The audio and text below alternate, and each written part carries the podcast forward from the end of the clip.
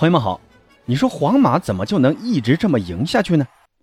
在昨晚的欧冠的首轮的比赛中，皇马凭借贝林厄姆在补时最后一分钟的门前补射，最后是绝杀了柏林联合队。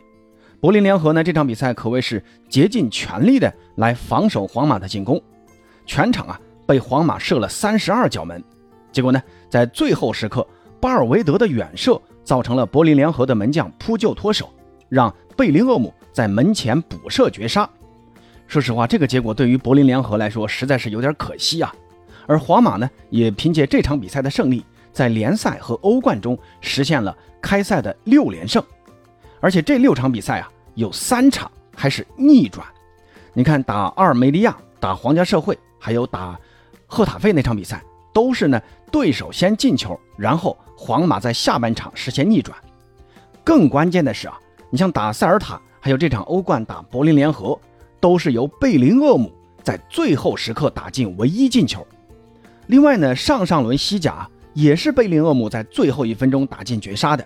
可以说啊，皇马为贝林厄姆花的这一个多亿完全是超值的。那今天这期节目呢，咱们就来聊一聊皇马的这场欧冠比赛，是什么让皇马能保持如此无敌的状态，取得开赛六连胜？那这场比赛呢，柏林联合的目的啊，其实也很简单，那就是希望能在客场伯纳乌球场带走一分。从他们的这个首发阵容就看得出来啊，五三二的一个大巴阵型，前面呢就留两个前锋贝伦斯和贝克尔，其他人基本都在后场参与防守。那这种战术上的布置呢，也符合双方的一个实力对比，因为客场打皇马，你还敢跟皇马打对攻的，估计啊，全欧洲也没有几支球队敢这么干。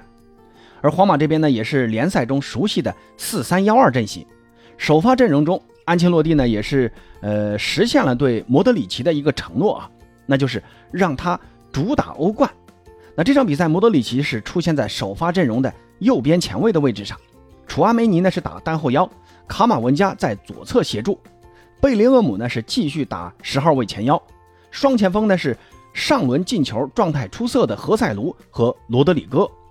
这个开场没多久呢，就看出双方对阵的一个心态，柏林联合固守的这个态势很明显，同时呢，也想通过这种呃凶狠的逼抢，让皇马球员得有所忌惮。所以你看，开场才一分钟，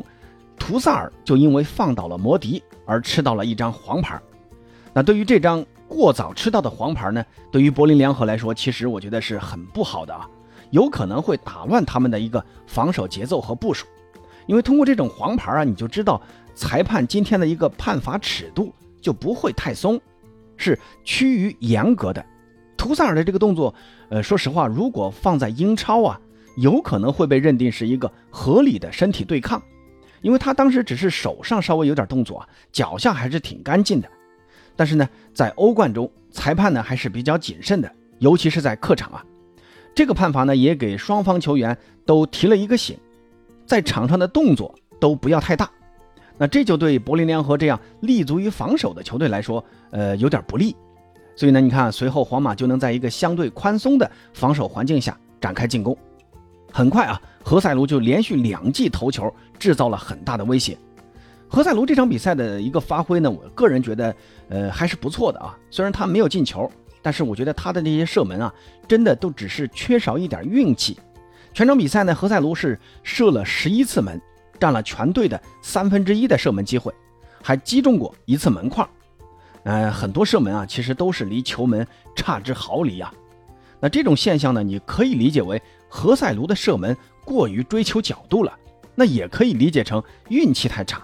但同时也说明啊，安切洛蒂现在想逐渐追求这种中锋式战术啊。把进攻资源是给到中锋，让何塞卢在中路能制造更大的威胁。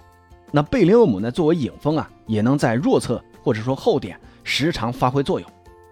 不过这场比赛啊，我觉得最该夸的啊，不是贝林厄姆，而是摩迪摩德里奇。摩迪呢，之前在联赛中啊，主教练安切洛蒂并没有给他多少的首发机会，基本上都是在下半场替补上去打一打。那这个其实也好理解啊，那就是因为让摩迪呢在无关紧要的比赛中能多休息，然后把主要的精力放在欧冠上。我觉得这个思路呢，对于三十八岁的摩迪来说，呃，应该是合理的。他自己呢肯定是想多打比赛嘛，嗯，但毕竟啊自己年纪大了。第二个呢，也是因为需要给球队里的年轻人更多的出场机会，所以你看这场比赛，像最后时刻远射制造门将扑球脱手的巴尔维德都只能替补出场。摩迪呢在这场比赛总共传球了七十五次，传球成功率高达百分之九十三，而且呢更关键的是送出了五次关键传球，是全场最高的。那这种送关键传球的能力啊，现在在皇马这支球队里面，呃还真的是太缺了啊。在这一方面呢，贝林厄姆都比不上摩迪。对手呢，一旦这个防守阵型站稳了，那就需要球队中有摩迪这种能送威胁球的球员来打破平衡。同时呢，也需要前锋球员能把握住机会。而罗德里戈，在这场比赛就没有展现出这方面的能力，他的两个绝佳机会啊都没有打进。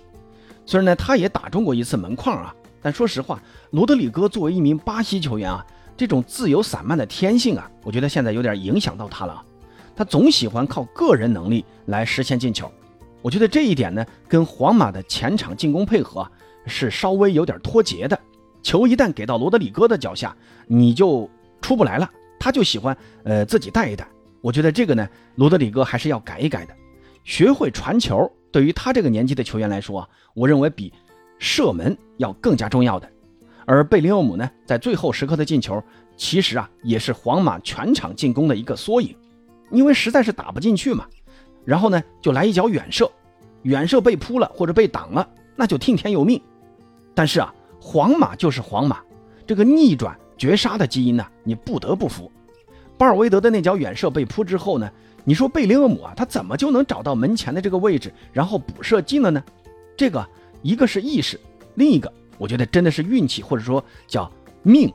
皇马就有这个命啊。贝利欧姆在赛后采访的时候，他就说了，他小时候啊就经常看到皇马可以逆转比赛，那现在来到皇马也能亲身感受到皇马的比赛是有多么的让人不可思议。那说到这里呢，那咱们就回到开头的那个话题啊，皇马开赛至今为什么就能一直这么赢下去呢？我觉得这这个啊，其实还是在于皇马这支球队的传统啊。因为这支球队在历史上是见过大风大浪的，光欧冠决赛他们就曾经打进过十几次啊，具体是十四次还是十五次我忘了啊，其中是十四次夺冠，也就是说，基本上皇马只要打进欧冠决赛，他们就能夺冠。那这样一批球员呢，面对困难，有他们自己的一个现场的调整能力，而且呢，主教练安切洛蒂的一个调教能力和临场指挥也是非常强的。再加上皇马球员自身的一个能力啊，有明显的高出这几个对手一筹，所以呢，皇马的这个绝杀或者说呃逆转不是偶然。当然呢，你要说皇马真能一直这么赢下去啊，我觉得在职业足球的现在啊，当常胜将军那肯定是不可能的，你总有一场失败会等着皇马的。只是啊，皇马球迷肯定希望的是，呃，希望这场失利啊来得更晚一点。其实呢，皇马的本赛季啊，很多皇马球迷都心里有数的，这就是一个过渡赛季。本身呢，对于成绩的期待可能没有其他豪门那么高。那也正是这种心态啊，让皇马球员能更从容的来面对比赛，队伍里的这种气氛啊也很轻松。你很少看到皇马的队内有什么麻烦事儿传出来。我觉得啊，这个更衣室稳定就是一支成熟球队的基础。那你再看看昨晚输给拜仁的曼联啊，曼联的问题就在于球场外的问题太多了，影响到球队内了。不过这场比赛呢，曼联其实踢的并没有人们预期的那么差，能在客场打进拜仁三个进球，而且呢，让拜仁在场上的表现也没有表现出绝对的统治力。我觉得滕哈赫的球队啊，通过这场比赛还是让人能看得出一点希望的。这场比赛呢。大中锋霍伊伦还是打进了自己的曼联首球，呃，我个人认为呢，还是应该给曼联一点时间，让他们解决球场外的一些麻烦。那说回来啊，其实曼联跟皇马都面临着一个同样的很重要的问题，那就是关键球员的伤病。还是希望这两支球队的一个伤病员能早点康复，让球队啊能走得更远，踢得更好，加油吧！好了，关于皇马的比赛呢，就先说这么多啊。有啥想说的，欢迎在评论区留言，咱们下期再见。